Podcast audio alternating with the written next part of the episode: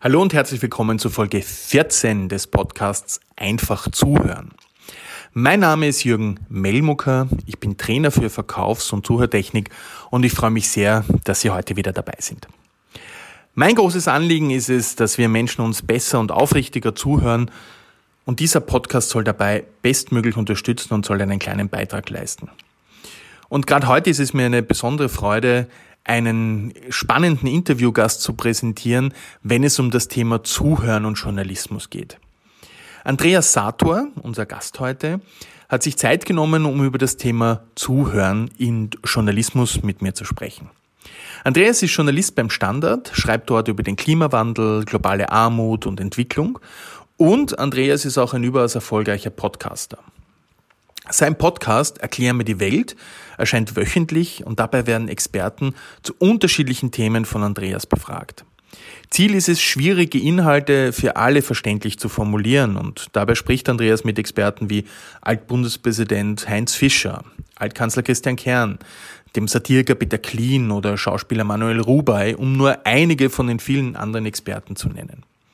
Ich kann wirklich nur empfehlen, den Podcast zu abonnieren und zuzuhören und zu lernen, weil dieser wirklich großartig gemacht ist und ganz, ganz viele Einblicke in wichtige Themen bietet. Außerdem erscheint bald sein erstes Buch, davor wird er dann im Beitrag noch ein bisschen etwas erzählen. Ich wünsche viel Spaß beim Zuhören und ich bin mir sicher, dass heute viele weitere Impulse für Sie dabei sind. Andreas, wenn du so nett bist und dich kurz vorstellst unseren Hörern. Du bist ja ein, ein Podcast-Kollege oder besser gesagt bist du ja ein, ein Podcast-Hero mit deinem, deinem Erklär mir die Welt-Podcast, der unglaublich viele Hörer hat und den ich ganz großartig finde und danke, dass du bei unserem Gespräch dabei bist. Aber wenn du vielleicht den wenigen, die dich nicht kennen, erklärst, wer du bist und ein bisschen etwas über dich erzählst. Es freut mich, danke für die Einladung. Äh, mein Name ist Andreas Sator, ich bin Journalist ähm, und mache unter anderem den Podcast Erklär mir die Welt. Kurz die Idee dahinter. Die Idee ist, jede Woche irgendetwas Neues über die Welt zu lernen. In weniger als einer halben Stunde, also am Weg auf die Uni oder in die Arbeit, soll einem der Blitz aufgehen. Schön. Äh, dann bin ich ähm, beim Standard, schreibe dort einmal in der Woche in einer Serie zum, zu den Themen Klimawandel, globale Armut und Entwicklung und ich habe gerade ein Buch geschrieben, das kann man noch nicht kaufen, ist aber gerade in Druck, was mich total stolz macht. Das Buch heißt Alles gut, unangenehme Fragen und optimistische Antworten für eine gerechtere Welt. Und da geht es kurz gesagt darum, was wir in einem der reichsten Länder der Welt, in Österreich, für die Ärmsten der Armen machen können. Für die Ärmsten der Armen global gesehen? Genau, global gesehen. Okay. Und ab 1.10. ist es, glaube ich, zu genau. bekommen. In jeder Buchhandlung, möchte ich nochmal erwähnen, oder? Genau. Und ich weiß nicht, wann die Episode erscheint. Ähm, nächste Woche, also Mitte, Ende September. Herzliche Einladung am 3. Oktober, Morava. In der Wollzeile um 19 Uhr findet die Erstpräsentation statt. Wunderbar, das werde ich noch in den Shownotes dazu schreiben, dass das man ja nicht erlebt. Das ist sicherlich ein, ein ganz wichtiger Termin, unbedingt in den Kalender eintragen neben den vielen Dingen, die du machst, wie gesagt, dein Podcast und der Grund, warum ich dich kontaktiert habe, war einfach, weil ich es unglaublich toll finde, wie du in deinen Gesprächen es schaffst, viel von deinen Gesprächspartnern zu erfahren und auch in deinen Interviews, in, deinem, in deiner Arbeit. Es ja einer der wesentlichen Dinge ist und ich hoffe, ich greife dir nicht vor, wie man richtig zuhört und durch, das, durch die Art, wie du zuhörst, auch viel von deinen Menschen eben, mit denen du in Kontakt bist, herausholst und da interessieren wir uns, wie wichtig ist Zuhören für deine Arbeit als Journalist, Podcaster und was sind so die ersten spontanen Gedanken zu dem Thema, die dir aufkommen? Also du hast das sehr richtig gesagt, Zuhören ist ganz zentral, vor allem jetzt in meiner Arbeit als Podcaster, wo das ganze Produkt, das ich erstelle, ein Gespräch ist, das davon lebt, dass man dem anderen zuhört, sich darauf einlässt, ähm, genau darauf schaut, was der Mensch äh, äh, mir sagt und dass ich nicht vorher schon ganz genau weiß, äh, was ich fragen werde. Das finde ich ganz zentral und das ist etwas, das mh, mm, vor allem junge Journalistinnen und Journalisten äh, schwerfällt, äh, sich auf ein Gespräch einfach mal einzulassen. Okay. Zu schauen, was ist das für ein Mensch, der da sitzt, was mir sehr hilft. Ich lade die Leute immer zu mir äh, in die Wohnung ein, ich gebe mal einen, äh, mache mal einen schönen Kaffee und dann tratschen wir ein bisschen, um mal warm zu werden und zu sehen, ähm, wo gibt es da Gemeinsamkeiten. Und dann hat man gleich, auch wenn man dann irgendwann auf Aufnahme drückt, so wie es jetzt auch mit dir heute war, dann hat man gleich eine ganz andere Basis. Man weiß, mhm. wie der circa ist, der ist nett, der will mir nichts tun, der will mich nicht aufs Glatteis führen, sondern der ist ganz genuin interessiert, äh, irgendwas über mich zu erfahren und von dem, was ich sage. Okay. Und Einlassen auf den Gesprächspartner ist wirklich, wirklich wichtig. Ähm, ich habe zwar immer für den Notfall eine Liste mit quasi unendlich vielen Fragen, mhm. weil, Entschuldigung, mir ist es auch schon passiert, dass ich Gesprächspartnerinnen gehabt habe, die äh, sehr nervös wurden im Gespräch, dann sehr wortkarg mhm. sind und irgendwie Fragen mit Ja oder Nein beantworten und du bist selber Podcaster muss dir nicht erzählen, wie äh, ungut das ist, wenn man ein Gespräch mit jemandem führen muss oder will ja. und der andere total nervös ist oder keine Lust hat und dann ganz knapp antwortet. Ja. Also für den Notfall habe ich immer eine ganz lange Liste an Fragen, mhm. um irgendwie diese halbe Stunde füllen zu können mit Inhalten. Aber der Idealfall ist eigentlich, ich schreibe mir ganz viele Sachen auf, mhm. ähm, habe so circa eine Idee im Kopf, darum soll es gehen. Ja. Ähm, und lass mich dann einfach auf den Gesprächspartner oder die Partnerin ein und schau, was die erzählt, frag nach und schau und lerne vielleicht erst im Gespräch selbst, was wirklich interessant ist an diesem Interview. Ähm, idealerweise hat man sich gut vorbereitet und weiß schon circa, äh, wohin es gehen kann. Wo, ja. Aber im direkten Gespräch findet man dann immer wieder Themenfelder oder Anekdoten im Leben eines Menschen, die interessant sind oder lustig oder aus denen man gescheiter wird. Das, heißt, das finde ich mhm. ganz zentral. Unglaublich spannend, was du sagst, weil es ist ein massiver Unterschied in einem Gespräch, ob ich jetzt eine vorbereitete Liste abarbeite, weil dann konzentriere ich mich auf die Liste, aber in deiner Darstellung konzentrierst du dich auf den Inhalt und natürlich auf die Person und dadurch ist ja die Achtsamkeit und die Aufmerksamkeit dahinter viel höher, weil ich glaube, die Kunst ist ja dann herauszuhören, was jetzt wirklich das Wichtige ist, auch im Sinne deines Themas für deinen Podcast. Ähm, und auch so ein bisschen zwischen den Zeilen zu lesen, wo könnten da die spannenden Themen sein. Richtig. Ich muss ja auch dazu sagen, das ist halt der Idealfall, das gelingt nicht immer. Man hat nicht immer den besten Tag, man hat vielleicht mal keine Lust jetzt eigentlich, das gerade zu machen. Ähm, man ist abgelenkt, man hat vielleicht im Privat- oder im Berufsleben gerade andere Themen, die einen sehr beschäftigen. Ja.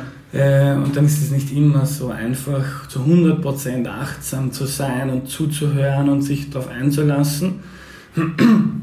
Manchmal, ganz ehrlich, ist mir auch schon passiert, findet man einfach dann das Thema doch nicht so interessant, wie man dachte, oder den Gesprächspartner oder die mhm. Partnerin doch nicht so, so spannend ja. und muss es trotzdem irgendwie durchdrücken. Idealerweise macht man es professionell und führt ein gutes Gespräch ist mir auch schon passiert, man sinkt in Gedanken ab und denkt dann ganz was anderes und muss dann vielleicht mal einen Schnitt machen, weil man jetzt eigentlich gerade nicht weiß, was man ja. fragen soll. Merkt man nicht, weil ich den Podcast schneide. aber ganz im Gegensatz zu diesem hier. Ja. aber ist schon vorgekommen. Und was, ich, was ich auch noch interessant finde, ähm, ich mache ja im Podcast alle Interviews bisher persönlich. Ja. Es gibt auch viele, die machen es am Telefon oder im Internet. Mhm. Ähm, ich mache bis jetzt alles persönlich und ich glaube, da ist auch ein großer Unterschied, weil ich bin seit sechs Jahren Journalist beim Standard, bei der Zeitung und habe dort auch schon wahnsinnig viele Interviews geführt. Ja. Immer wieder halt auch mit Menschen in Washington, in Neu-Delhi okay. oder in, letztens erst in Accra, in Ghana. Mhm. Und da muss man halt zum Hörer greifen. Ja. Und meiner Erfahrung nach ist das auch eine ganz andere äh, Form, ein Gespräch zu führen. Ob man jetzt sieht, äh, lächelt der andere Mhm. Oder ist, äh, lässt er sich auf mich ein, seine ja. Körperhaltung, ist das positiv oder ist das so, oh, er muss eigentlich zum nächsten Termin oder der blöde Journalist stellt ein paar Fragen, die mir eh schon 100 Leute ja. gestellt haben. Also ich, ich merke, die Gespräche, die ich bei mir zu Hause führe, haben immer eine ganz andere Qualität als ein Gespräch, das ich am Telefon führe mit mhm. einem Experten oder einer Expertin. Weil einerseits, dass du schneller reagieren kannst und dann, was ich extrem spannend fand, und das ist glaube ich, auch eine ganz wichtig, ein ganz wichtiger Impuls ist, nämlich du schaffst in deinen Gesprächen vorher eine Vertrauensbasis, du schaffst, du gibst eine gute Stimmung, eine gute Atmosphäre, in der man sich wohler fühlt. Und dann ist es auch nicht nur für die andere Person, sondern ich nehme jetzt mal an, auch für dich als Gesprächspartner wesentlich einfacher, sich auf die andere Person einzulassen. Absolut, ja. Es passiert auch nicht immer. Es gibt auch immer wieder Gäste, die haben einen vollen Terminkalender und müssen sofort weiter. Die kommen her, sitzen sich hin und machen ja. das Gespräch. Dann hast du es nicht. Das sind aber dann meistens Menschen, die es gewohnt sind, Interviews zu geben, die das dann oft trotzdem sehr professionell machen, weil sie es einfach jede zweite Woche machen. Okay, und da kommt dann einfach dieser, da wird das Professionelle abgerufen und weniger diese Wärme vielleicht, die, die zwischenmenschlich dann entstehen kann. Ja, obwohl ich das auch ganz interessant finde, und das ist wahrscheinlich sowieso das Interessanteste an meinem Podcast, dass ich jede Woche irgendwen neuen kennenlerne. Mhm. Ich hatte auch schon Gäste, die waren relativ kalt, uninteressiert an mir und an, an dem Projekt, machen sie trotzdem, weil sie halt Bücher verkaufen mhm. wollen oder weil sie der Öffentlichkeit stehen wollen. Ähm, und die sind dann mäßig interessiert an dir als Person und du denkst, hm, okay. was wird das jetzt eigentlich für ein Interview? Ja. Weil ein Gespräch lebt davon, dass einem das taugt und dass man spürt, der hat Feuer und Flamme. Genau. Mhm. Und habe da, hab das aber auch schon erlebt bei sehr professionellen Menschen, die das schon oft gemacht haben, dass die, ich drücke auf Aufnahme und sie sind freundlich und lächeln und erzählen so, okay. und lassen sich darauf ein. Ja. Die, das hat irgendwie das gute Gespräch oder ein gutes Interview, dann der Job, ja. das man gelernt hat, ist auch nicht verwerflich. Vielleicht Aha. hat man gerade privat nicht den Kopf, jetzt sich auf irgendwann neu einzulassen. Mhm. Und sie funktionieren aber dann im Gespräch trotzdem sehr gut. Das heißt, die können das quasi wirklich abrufen, diese, dieses wie muss ich mich jetzt optimal verhalten, um in diesem Interview das Beste, genau. Beste zu sein. Ja. Merkst du da einen Unterschied jetzt aus deiner Haltung als Zuhörer, wie, wie, wie du dich anders dabei fühlst, wenn jetzt quasi so der Profi sein Programm abspielt, ohne das jetzt zu werten, oder jemand, der kein Profi ist und der mit Leidenschaft hier erzählt und begeistert ist von dem Thema, das er hier berichtet? Mm, es ist unterschiedlich. Mm, manche Profis, manchen Profis kennt man an, dass sie das, was sie jetzt sagen, schon 100 Mal erzählt haben, genau in diesem Wortlaut. Und okay. das ist wiederum kein Vorwurf, wenn ich jetzt, wenn mein Job ist, dass ich in der Öffentlichkeit stehe und Vorträge halte zum Beispiel, dann sage ich halt immer dasselbe oder relativ dasselbe, weil ich habe nicht jeden Tag eine neue Idee über ja. das, was ich mache. Und es ist ja auch was Erprobtes, wo ich weiß, das ist so die genau. Formulierung, dass sie auch passt. Genau. Ja. genau. Aber das muss auch nicht sein. Also ich habe auch gemerkt, dass die Menschen dann meistens auch fähig finden, weil sie sich jetzt nicht unwohl fühlen in der Situation, weil sie sich darauf einlassen können, dass sie auch irgendwie auf ganz andere Fragen dann gut reagieren und mhm. irgendwie eine nette Geschichte erzählen, ohne dass sie sie jetzt aus dem Konzept wirft. Und das merke ich bei Menschen, die, die überhaupt keine Erfahrung haben mit Interviews. Ja. Manchmal suche ich mir halt ähm, irgendeinen Gesprächspartner, jetzt zum Beispiel aktuelle Folge, geht es ums Parlament in Österreich. Mhm, unbedingt hören, ja. Und da habe ich die Sarah König, eine junge Juristin von der Parlamentsdirektion, eingeladen, die hat das ganz, ganz großartig gemacht. Und die hat halt ihren ersten öffentlichen Auftritt. Ah, okay. Mhm. Und dann ist es halt ganz was anderes. Dann, ähm, die Sarah war wahnsinnig gut vorbereitet, die hat das sehr ernst genommen, hat das wirklich super gemacht. Und ich glaube, man kriegt einen guten Einblick. Mhm drüber, was so ein Parlamentarier eigentlich den ganzen Tag macht. Aber es ist tendenziell schwerer, mit so jemandem ein Gespräch zu führen, als mit jemandem, der schon öfter gemacht hat. Okay, ja, also das heißt, da äh, Leidenschaft und, und Begeisterung vielleicht mehr, aber auf der anderen Seite hat der Profi halt die Erfahrung, wie man es wirklich auch zu einem perfekten Ergebnis führt, weil ein äh, Profi lebt ja davon, dass er in den Medien gut vertreten ist und das ist ja für Laien oder Nicht-Profis ja. weniger so das vordergründige Thema. Und ich glaube, der, der Unterschied ist vielleicht gar nicht, dass man schon so oft, also dass man es jetzt irgendwie besser kann, sondern ein bisschen dieses, wenn ich das Wort verwenden darf, sich nichts zu scheißen. Ja, okay. Also jetzt einfach mh, da zu sitzen, mit dir ein Gespräch zu führen, ohne drüber nachzudenken, oh Gott, äh, wer hört das? Mhm. Was wird der denken? Äh, interpretiert das jemand falsch? Okay. Hört das meine Chefin? Habe ja. ich das jetzt ganz richtig wiedergegeben? Mhm. Ähm, finden mich die jetzt eigentlich sympathisch? So ein richtig gutes Gespräch wird es meiner Erfahrung nach, wenn dem Menschen das nicht wurscht ist, was die Leute über ihn denken, aber wenn er ein bisschen äh, Selbstvertrauen hat und okay. Selbstbewusstsein und weiß, dass was er sagt, findet er gut und er steht, ja, dass sie steht zu dem, okay. was mhm. sie sagt. Das also finde ich wichtig. Und da ist halt die Übung, spannend, ja. die der Meister macht, wenn man 50 Mal auf einer Bühne gestanden ist, dann hat man sich vielleicht fünfmal blamiert und beim sechsten Mal ist es einem, einem einfach egal. Und dann funktioniert es auch und dann ist so diese, diese schöne Mischung aus Wurstigkeit, aber Professionalität im Hinblick auf, ich weiß, was ich kann, ich weiß, wie ich rüberkomme und muss nicht über nachdenken und habe keine Angst vielleicht auch vor Wertungen oder Abwertungen in der Hinsicht. Genau, kann auch nach hinten losgehen. Zu viel Wurstigkeit kann auch dazu führen, dass man es nicht ernst nimmt, dass ja. man sich vielleicht gar nicht an, also man kriegt eine E-Mail von mir, wird eingeladen äh, und schaut sich dann eigentlich gar nicht an, was das ist. Okay. Also was ist die Idee? Bei mir ist ja bei Erklär mir die Welt die Idee, ähm, das für ganz junge Menschen zu machen, auch wenn dann viele, die zuhören, älter sind, äh, die kein Vorwissen haben, die nicht jeden Tag Zeitung lesen und denen zu erklären, wofür ist das Parlament da. Die Sarah ja. König hat das großartig gemacht, aber es ist auch schon vorgekommen, dass es Menschen schwer gefallen ist, sich auf dieses Konzept einzulassen mhm. und aus ihren Fachtermini ähm, diese loszulassen und sich darauf einzulassen, was das Format eigentlich ist. Und da ist vielleicht zu viel Wurstigkeit dann, dann natürlich kontraproduktiv. Ja, das ist absolut nachvollziehbar. Mhm. Ja. Ähm, was hast du deine Erfahrungen? Du kommst mit sehr vielen Menschen zusammen, mit interessanten Menschen und erlebst die ja auch in deinen Vorgesprächen vielleicht auch, wie die als Zuhörer agieren. Und hast du da vielleicht so Erfahrungen oder wie erlebst du denn das, die Zuhörkompetenz anderer Menschen? Das würde mich sehr interessieren, weil du ja ein sehr breites Spektrum auch von Menschen kennenlernst. Mhm. Muss ich jetzt kurz drüber nachdenken. Mhm. Ich habe wirklich ein sehr buntes Repertoire an Leuten, die zu mir kommen und mache ganz unterschiedliche Erfahrungen. Es gibt halt wirklich Menschen, die spulen ihr Programm ab, mhm. die lassen sich nicht so sehr ein auf das, was da gerade passiert, sondern sie sind halt der Experte, die Expertin vielleicht seit 30 Jahren auf einer Uni ja. und man hält da quasi einen zweiten Vortrag. Mhm. So in der Früh ein Vortrag vor den Studenten, Studentinnen und dann zwei Stunden später ein Interview und man macht dasselbe nochmal. Mhm. Und da, da entsteht aber nicht diese Bindung zu, zu dir als, als Interviewpartner?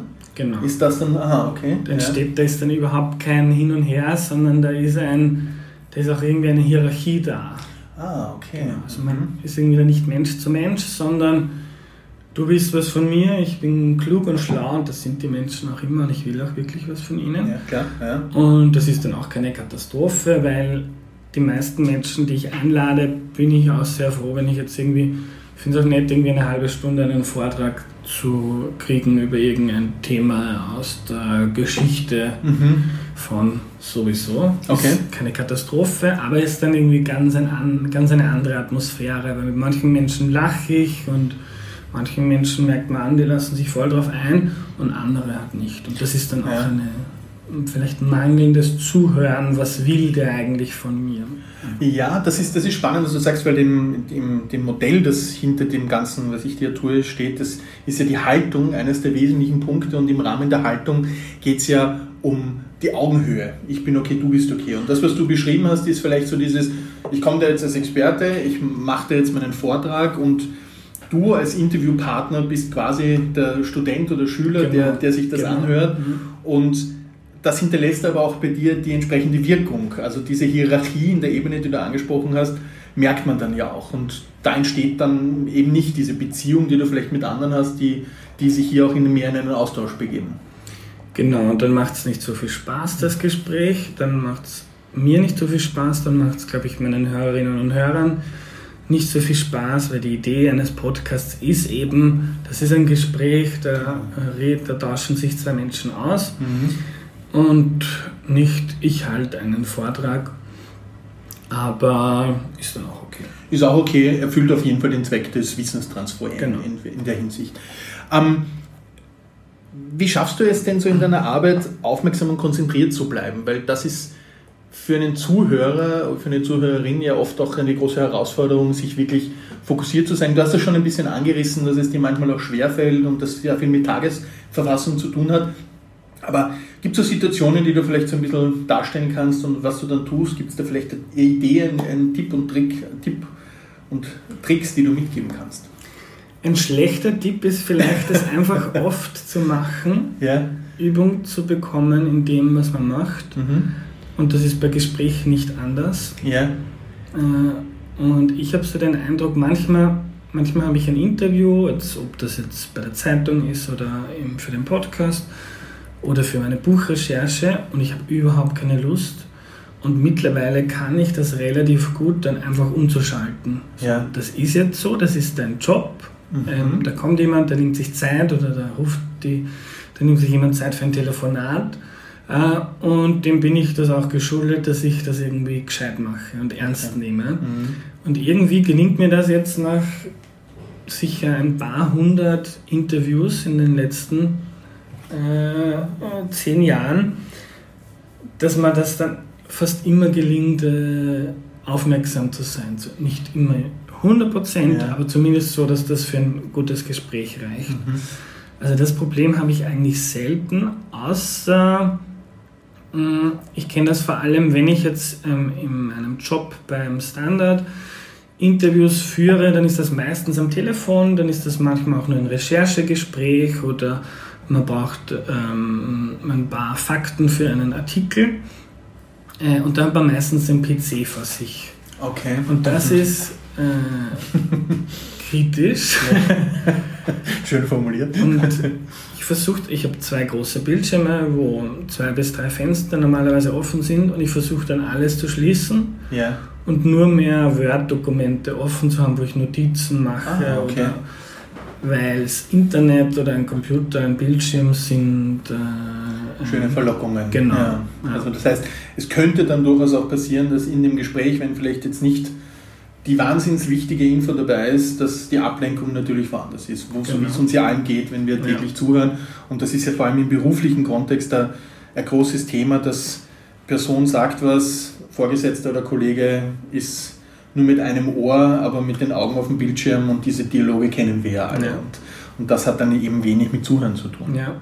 Hast du einen, ähm, so vielleicht wenn du jetzt aus deinen jahrelangen Erfahrungen, Interviews, vielleicht ein spezielles Erlebnis, das du teilen möchtest, wo du sagst, das war ganz ein besonderes Gespräch, natürlich jetzt Namen nennen gerne, aber verstehen wir natürlich, wenn das nicht geht, und wenn das was ganz Besonderes war, was dich vielleicht auch überrascht hat und vielleicht auch im Hinblick auf Zuhören ein tolles Erlebnis war von beiden Seiten, was war es denn da und vielleicht kannst du da was teilen? Ähm, es gab einige so Momente. Ein Gespräch, das mich äh, bis heute irgendwie mitnimmt und das ich ganz großartig fand, das war mit Robert Tata von Shades Tours. Mhm. Shades Tours ist so eine NGO ein Social Business, keine NGO, die äh, mit ehemalig Obdachlosen, Flüchtlingen, Drogenkranken arbeiten. Okay. Und die geben äh, irgendwie eine andere Tour durch Wien. Also, eine, eine ah. also du bist Tourist und sie Aha. zeigen dir Wien, aber sie zeigen dir ihr Wien. Interessant. Also die, ein Drogenkranker zeigt dir vielleicht die Hotspots, wo, äh, wo Menschen sich die nächste Spritze reinhauen und erklärt, wie das circa läuft. Okay. Oder ein Obdachloser geht mit dir zur Oper Mhm. und erklärt dir nicht die Geschichte der Oper, sondern zeigt dir, wo beim Hintereingang es warm ist und im Winter Obdachlose liegen. Okay. Und das war für mich ein sensationelles Gespräch. Einerseits, weil Robert äh, ein ein Mensch ist, der so viel erlebt hat und so viel und so reflektiert ist Ja. und, und so ähm, reflektiert darauf zurückblicken kann, was ihm da passiert ist. Er war vier Jahre obdachlos und hat halt erzählt, wie das so war. In Wien Selber obdachlos und hat das dann als Business, äh, die Shades Tour, sagtest du. Genau, er arbeitet für die. Okay, die Gründerin von Shades Tours hat ihn, hat ihn quasi aus der Obdachlosigkeit geholt und er macht jetzt Führungen. Und das war sowohl für mich ein Wahnsinn ähm, und ich glaube, ich konnte da richtig gut zuhören, Mhm. weil dem hängt man an den Lippen und äh, es ist eine Welt, zu der man keinen Zugang hat im Regelfall. Man Mhm. geht vielleicht mal an jemanden vorbei, wo man sich denkt, der ist vielleicht obdachlos, Ja. Aber meistens schaut man lieber nicht hin, weil was soll man machen? Ja. Ähm, ich habe da auch wahnsinnig viele Fragen im Vorfeld bekommen. Wie kann ich dem helfen? Was soll man tun? Soll ich jetzt hingehen und einen Weckerl bringen Ja. äh, oder einen Zehner geben oder einfach überhaupt in Ruhe lassen? Ich habe auch gemerkt, und das geht mir selber genauso, es gibt wahnsinnig viel Unsicherheit im Umgang mit dem Thema. Absolut, Wenn man ja. auch ein schlechtes Gewissen kriegt. Äh, Wir haben es so schön und andere Leute, andere Leute nicht. Und ähm, das war auch dann ein Gespräch, das doppelt so lange gedauert hat als geplant, weil auch Robert gut im Zuhören war und dann genau immer auf meine Fragen eingegangen ist. Und, Schön. und was da auch großartig war, ähm, was vielleicht auch zu gutem Zuhören gehört, ähm, er hat, äh, jede Frage war erlaubt. Okay. Hat, Mhm. Ich hatte nie das Gefühl, jetzt irgendetwas Falsches fragen Okay. zu können. Mhm. Also von hoher gegenseitiger Akzeptanz und Vertrauen auch Genau. geprägt, weil Genau. es muss ich auch zulassen, dass man alle Fragen stellt in dieser sensiblen Thematik. Genau. Schön. Also auch wenn man vielleicht mal eine Frage stellt, die für einen blöd wirkt oder die jetzt äh, zu persönlich ist, äh, hat er sich trotzdem immer darauf eingelassen und wenn es halt dann ein Bereich war, zum Beispiel glaube ich über seine Beziehung, hatte damals auch eine Freundin, Mhm. wollte nicht so viel reden, hat das aber dann immer ganz gekonnt äh, umschifft Okay. und dann einfach äh, ein bisschen was anderes erzählt, was ihm gerade eingefallen ist. Und er war wirklich, man hat gemerkt, da sitzen zwei Menschen, die wollen was voneinander lernen und die wollen sich austauschen und da hat keiner das Gefühl, dass der andere ihm irgendwas Schlechtes will. Mhm, Okay, also wieder die gegenseitige Haltung, die er vorher angesprochen hat, die, wo die Hierarchie gar nicht gegeben ist, sondern absolute Augenhöhe und, und gegenseitiges Interesse. Ganz genau. Das ist schön, das Ja. ist toll. Und das war, ist das auch eine, eine deiner Folgen, die du, die, Das war Folge 47, glaube ich, oder 47. 46. okay. Genau. Und nochmal, wenn du nochmal den Namen des, des Robert Tata. Tata kommt, wunderbar, weil dann kann man das hier sicherlich auch im Verlauf deiner, deiner Folgen Genau, am einfachsten geht es mit der Folgennummer, steht immer dabei, 46 oder 47. 46, 47. Und vielleicht auch ein möglicher Gast für deinen Podcast. Danke, ja, stimmt. Das ist sicherlich ein ganz interessanter Gesprächspartner, weil Ja. so, eine, so eine Geschichte ist wahnsinnig interessant. Also ich, Dem wird sehr viel zugehört, weil Ja. er die Führungen macht. Und er muss sich halt auch auf die Leute einlassen, auf ihre Vorurteile und ihre Ängste und Befindlichkeiten. Also das wäre, ja. glaube ich, spannend. absolut, gerade im Hinblick nämlich auf Umgang mit Akzeptanz oder wie Mhm. oft, wie schnell werde ich mit Wertungen konfrontiert und wie schnell, ähm, gerade in diesem sozial sensiblen Bereich sind ja Wertungen ein großes Problem und ein großes Thema und deswegen halte ich das für einen super Tipp. Vielen Dank. Ja. Großartig. Gerne. Wir sind jetzt schon ja fast, fast am Ende, unsere Gespräche sind immer so circa eine halbe Stunde und die Zeit vergeht. Wow. Was hast du denn noch so vielleicht für unsere Hörerinnen als abschließende oder ergänzende Ideen, Tipps, Tricks, allgemeine Haltung zu dem Thema? Was können wir von dir aus deinem Erfahrungsreichtum mitnehmen? Ich hoffe, das wird weggeschnitten. Wenn nicht, ist auch okay. Wir schneiden nichts, wir, sind, Okay. wir lassen alles zu. Ähm, das, was ich, was mir, glaube ich, am, am wichtigsten ist, gelernt zu haben in den letzten Jahren, ist das Einlassen. Und das klingt jetzt nach so einem, vielleicht einem Bullshit-Bingo-Wort, dich auf den Gegenüber einlassen. Aber das finde ich äh, journalistisch und im, im Leben echt zentral, nicht vorher schon zu wissen, was da kommt. Mhm. Und ähm, ob das jetzt in der journalistischen Arbeit ist und man ein Gespräch mit einem Ökonomen, einem Politikwissenschaftler, einem Politiker oder einer Politikerin führt und man den eh schon in eine Schublade gesteckt hat Ja. und sich Mhm. denkt, ja, der ÖVPler, der will nur, dass den Armen schlecht geht. Mhm. Und der Grüne will, dass alle Leute. Genau, alle Leute sollen Hasch rauchen. Ja, genau. Und die Leute also irgendwie die Schublade aufzumachen und zumindest die Möglichkeit zu geben, dass die Leute da rausspringen. Ja. Und das finde ich zentral. Viel zu oft hat man bei Journalisten und Journalistinnen den Eindruck, sie wissen eh schon, also es gibt eine Recherche, zum Beispiel Hartz IV ist ein Thema, zu dem hat in Deutschland zumindest jeder eine Meinung. Entweder gut, die Arbeitslosen sollen endlich aus ihrer Hängematte raus und arbeiten gehen oder schlecht, ähm, das hat ganz Deutschland ruiniert.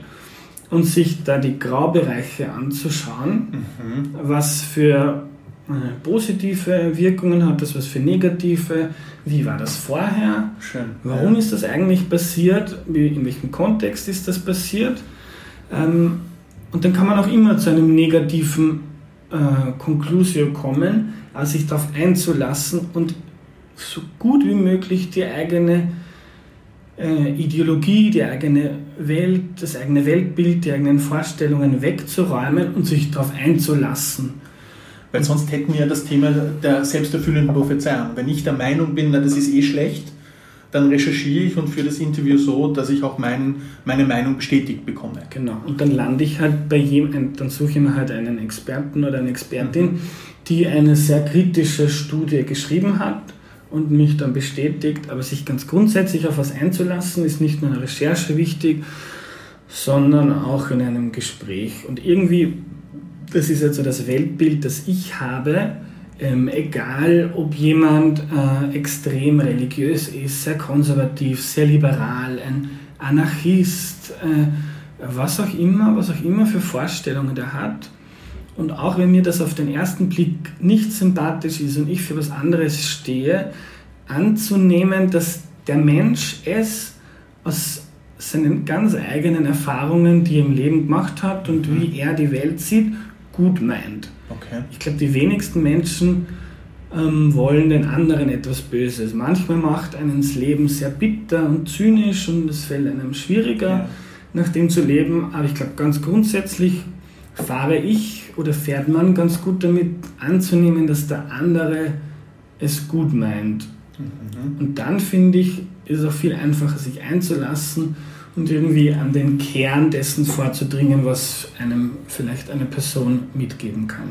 Ich finde, das ist ein, ein unglaublich toller und wunderschöner, ähm, wunderschöne Aus ähm, Aussage, die du getätigt hast, weil das ist genau das, um das, dass es auch beim Zuhören geht, nämlich diese nicht Schubladen zu denken, sondern ich bin okay, du bist okay und vielleicht den finde ich das Verhalten des Menschen nicht okay, seine extremen Ansichten, aber als Mensch finde ich ihn okay und auch, dass du sagst, dass es irgendwo herkommen muss und dass man grundsätzlich gut agieren, finde ich großartig. Also danke für, die, für diese wichtige Ergänzung und ich, ich freue mich sehr, dass, ähm, ja, dass du das so siehst und dass du das so teilst, weil ich weiß nämlich nicht, ob viele Journalisten genau das auch so sehen, wie du das so formulierst. Was ist da so deine, ohne jetzt natürlich Kollegen hier anschwärzen zu wollen, aber Erlebst du das so generell, diese Haltung im Alltag?